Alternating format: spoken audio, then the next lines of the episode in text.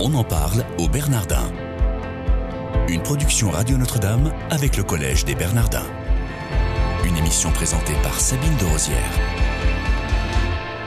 Soyez les bienvenus si vous nous rejoignez, vous êtes à l'écoute de votre quotidienne. On en parle au Bernardin. Nous recevons aujourd'hui Isabelle Priolet. Bonjour madame. Bonjour. Merci d'être là. Vous êtes euh, professeur à l'école cathédrale en charge du cours spiritualité et développement durable. On vous avait déjà reçu il y a quelques semaines pour en parler, mais aujourd'hui, on va découvrir de nouvelles choses avec vous, votre côté écolo de manière plus substantielle. Euh, la crise écologique questionne notre euh, être au monde, c'est vous qui le dites, et vous êtes dans l'écriture d'une thèse qui va aborder cette crise sous un angle ontologique dans le sillage de l'encyclique de François Laudato aussi paru cet été et qui appelle à un changement anthropologique. L'idéal hein, pour bien faire, évidemment, ce serait de définir philosophiquement nature et culture, mais on n'a que 12 minutes, donc euh, en fait il faudrait 5 heures. Donc, est-ce que vous, pouvez nous dire, comme entrée en matière, euh, pour vous, quel est l'enjeu majeur de l'écologie? Il y a différents courants dans l'écologie, bien sûr. Moi, celui qui me, qui me tient à cœur, c'est euh, l'enjeu qui est le plus porté par ce qu'on appelle l'écologie profonde. Hein, l'écologie profonde, elle se définit comme profonde par rapport à une, écologie dite superficielle. Alors, superficielle, c'est une écologie qui traite en fait les, symptômes. Les symptômes de la crise en essayant de trouver, par exemple, des solutions technologiques aux problèmes. Euh, une écologie profonde, elle traite pas les symptômes, mais elle prétend remonter à la racine du problème. Euh, les racines de finalement de la, perte de notre lien avec avec la nature. Hein, c'est de ça dont il est question. Et Le vrai problème, c'est ça pour vous. Il y a eu une rupture. voilà, il y a eu une rupture. Et euh, que vous situez quand dans le, dans le temps? Déjà dans le temps et dans l'espace, parce que ce que j'aimerais aborder avec vous, c'est la notion de nature dans d'autres traditions, comme les traditions asiatiques, qui n'est pas vue du tout de la même manière, et qui justement euh, n'implique pas l'idée d'une rupture, mais justement d'une non-dualité. Hein. et dans le temps, euh, on peut situer ça, euh, ah, c'est vraiment à, très gros traits à la, pensée cartésienne. Hein, qui va finalement faire du monde une représentation, hein, un objet de connaissance. L'objet, c'est ce qu'on peut décomposer en éléments, en éléments simples pour pouvoir ensuite le recomposer. Faire par exemple ce qu'on appelle en finance de la modélisation. Euh, bah ça, ça conduit à finalement à faire du monde une abstraction. Euh, et vouloir euh, transformer le monde en objet, hein, d'où la séparation.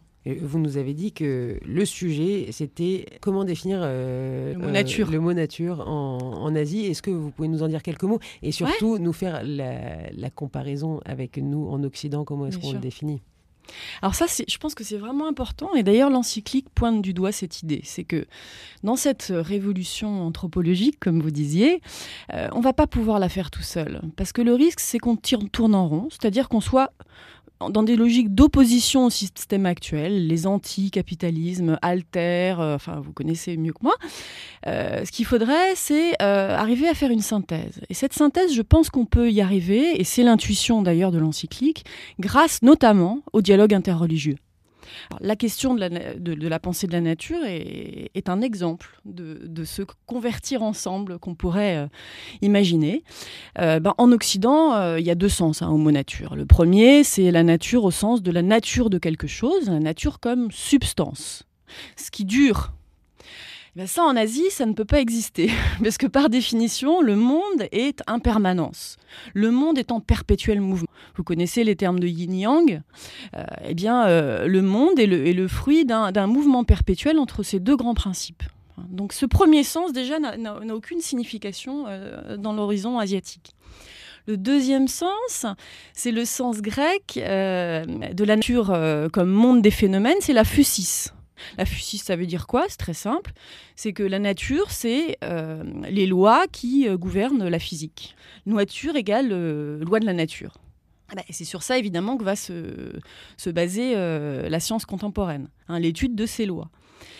en Asie, ça non plus, ça n'a pas vraiment de sens puisque ils ont en fait toute une interprétation qui s'appelle la loi de la coproduction conditionnée il n'y a pas une nécessité des phénomènes euh, pour les phénomènes d'advenir. Il n'y a pas une loi qui fait que les phénomènes s'enchaînent selon des rapports de causalité.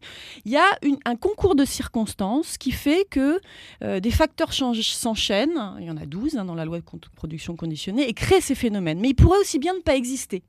Donc vous voyez, il n'y a pas l'idée d'une d'une nécessité comme dans la science occidentale. alors, ils prennent plus les choses comme elles viennent en fait. Ouais. Alors, le, le, sens du mot nature, le plus proche de la pensée asiatique, ce serait un troisième terme grec, c'est le mot naftein. Naftein, ça veut dire euh, quelque part ce qui fait grandir la vie. Alors c'est intéressant parce que ce qui fait grandir la vie, là on est au cœur de la non-dualité, parce que ça fait grandir la vie en nous, mais aussi dans, la nature, dans, les créatures qui, qui, nous sont, euh, entre guillemets pour nous, extérieures. Donc ce qu'il va y avoir à retrouver, c'est retrouver en nous la vie. Hein, cette vie qu'on considère, nous, dans la vision euh, occidentale comme extérieure, la nature, c'est quelque chose d'extérieur. On parlait tout à l'heure du monde des phénomènes. En fait, on va avoir à la retrouver en nous. Et ça, ça change euh, complètement l'origine. Alors, il y, a un sens très beau euh, du mot nature dans le bouddhisme japonais. Ça, je, trouve ça très joli. Dans le bouddhisme japonais, le mot nature, ça, s'exprime par le terme sho. Et l'idéogramme, en fait, est composé de deux termes, vous allez comprendre tout de suite, c'est assez concret. le premier, c'est le cœur. Donc imaginez les pulsations de la vie dans ce cœur. Et le deuxième, euh, la deuxième partie de l'idéogramme, c'est le petit bourgeon qui pousse, qui naît. Hein, c'est le terme euh, qui, illustre la notion de naissance. Hein. un petit bourgeon, imaginez, en train, de, en train de naître. Eh bien, la nature, c'est cette vie qui naît à la fois dans le corps de l'homme, dans les pulsations du cœur de l'homme, mais aussi dans le petit bourgeon en, train de naître. Donc, quelque part, euh, l'idée, c'est que nous soyons à l'unisson de ce qui se produit dans la nature, que notre cœur, le cœur humain, et euh, les pulsations de la vie dans l'univers euh, soient à l'unisson. Et c'est ça le vrai regard pur, en fait. Isabelle Priolet, ça voudrait dire que chez nous, occidentaux, le regard qu'on porte sur la nature ou la nature telle qu'on la définit, enfin, il y a mille et une façons de définir aussi la nature, en, fonction des philosophies, évidemment. Euh, ça voudrait dire que ce regard occidental n'est pas dans la complétude, on va dire. Non, il est pas dans, il est, il est dans la séparation. Donc la dualité. Dans la dualité, alors que la plupart des traditions asiatiques sont dans la non-séparation. Et alors, tous les, auditeurs qui, sont intéressés par ce genre de, propos sur la nature peuvent venir. Écoutez, je, dis ça. Ah oui, bah, c'est l'objet de mon cours, en fait. C'est d'expliquer dans le taoïsme qu'est-ce que ça veut dire que cette logique de correspondance. Je vous le fais très court pour vous donner envie. Euh, l'idée, c'est qu'en fait, il y a des correspondances entre. Alors, j'ai dit le yin et yang, c'est les, deux principes à l'origine de l'univers, hein, du mouvement dans l'univers, mais il y a aussi cinq éléments naturels, le bois, le feu, la terre, le métal. Et ces cinq éléments... Là, vous en avez dit que quatre, hein, il manque l'eau. Mm. Et l'eau. Voilà. Pardon. et ces cinq éléments entrent en correspondance, justement, avec cinq organes du, corps humain, le foie, le cœur, la rate, les poumons et les reins. Si ça s'arrêtait là, on ne serait pas dans le mouvement. L'histoire, c'est que euh, les cinq éléments euh, sont associés à des saisons le bois au printemps, le feu à l'été, etc. Enfin, je vous passe, je vous passe le détail. Mais il n'y a que quatre saisons. Hein. Mm. Oui, il le, y a, l'idée de moyeu. Hein. Vous savez, la notion de vide en Asie, eh bien, le, la saison intermédiaire euh, est associée à la Terre. C'est, le moyeu. C'est le... bon, on a du mal aussi à comprendre ça. Bon.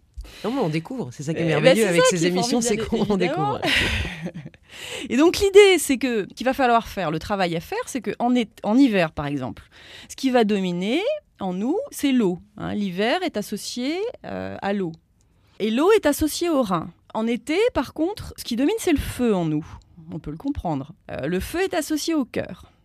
Donc en hiver, il va falloir éviter que euh, l'eau ne prenne trop le dessus, que les reins ne prennent trop le dessus. Parce que pourquoi? Parce que ça nous met dans un état a priori de, de dépression, de tristesse, de trop d'enracinement. Donc on va stimuler le feu du cœur en hiver pour rétablir un équilibre. Ça va être ça l'idée. Donc on va avoir des histoires d'amour en hiver, on bah va éviter de se noyer.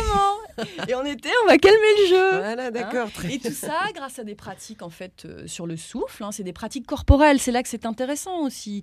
Le rapport à la nature, se, fait se guérir, se guérir en fonction, en, s'harmonisant avec la nature. Hein. déjà, c'est une vision très différente de, des choses. Euh, et en passant par le corps voyez, donc là, on est dans un univers à, découvrir. Ah, ça, il y, en a des choses à découvrir avec vous, euh, Isabelle Priolet. Je rappelle que vous êtes professeure à l'école cathédrale et que vous avez des cours qui s'appellent Spiritualité et développement durable. Revenons, si vous voulez bien, euh, une minute sur le développement durable. Vous disiez tout à l'heure qu'il faut nous convertir ensemble. Ça veut dire quoi? Se convertir à quoi? Se convertir, ça ne veut pas dire quelque chose de figé. C'est-à-dire convertir au sens ancien où on peut l'entendre, je vais convertir quelqu'un à quelque chose. Se convertir ensemble, c'est entrer dans un processus de conversion. Je crois que l'enjeu, c'est de convertir sans cesse la conversion pour que l'écologie ne devienne pas une dictature, ne devienne pas une idéologie figée. Et le fait d'être en dialogue avec les autres traditions, ça évite cette fermeture, ce fait de, bah, de croire avoir trouvé. Et par rapport à Laudato aussi, donc l'encyclique euh, de François, qu'est-ce qui vous a le plus touché dans cette encyclique? Bah justement, cet, appel euh, au, dialogue interreligieux et l'immense cohérence euh, de, l'encyclique, ce constat d'abord sur la technique qui a assez peu été fait par le passé, euh, et la nécessité justement de sortir de cette pensée de la technique. Mais comment sortir d'une pensée dans laquelle on est profondément plongé? Il me semble que la voie du dialogue interreligieux, c'est justement ce qui pourrait nous permettre de prendre conscience de là où nous parlons du point de vue de la technique. Prendre conscience que c'est un point de vue bien occidental et d'entrer à dialogue avec des traditions qui ne sont pas du tout marquées par, euh, par, par, par ce, cette prégnance culturelle. Donc voilà, moi, ce qui m'a, ce qui m'a beaucoup séduit, c'est par exemple le, la main tendue aux Amérindiens. Dans ce temps, c'est euh, quand, quand, la terre est entre leurs mains, c'est là qu'elle est, qu'elle est la mieux placée. Euh, on a pas mal à apprendre encore. Hein. Je suis désolée, c'est la fin de l'émission, c'est passé hyper vite parce qu'on a appris plein de choses encore une fois. En tout cas, j'invite les auditeurs qui le souhaiteraient à participer à vos cours, à s'y inscrire. Euh, on est mi-novembre, donc a priori, vous avez encore quelques cours qui sont. oui, il y a trois. Oui, il y, y, a quelques cours encore, mais de toute façon, je crois que le cours sera reconduit l'an prochain, en septembre à la mais là, donc, je travaille sur les euh, religions, euh, les traditions asiatiques hein, jusqu'à la fin du cours. Merci Isabelle Priolet d'avoir été avec nous euh, pour cette émission. Chers auditeurs, merci de votre fidélité. On se retrouve demain, même endroit, même heure.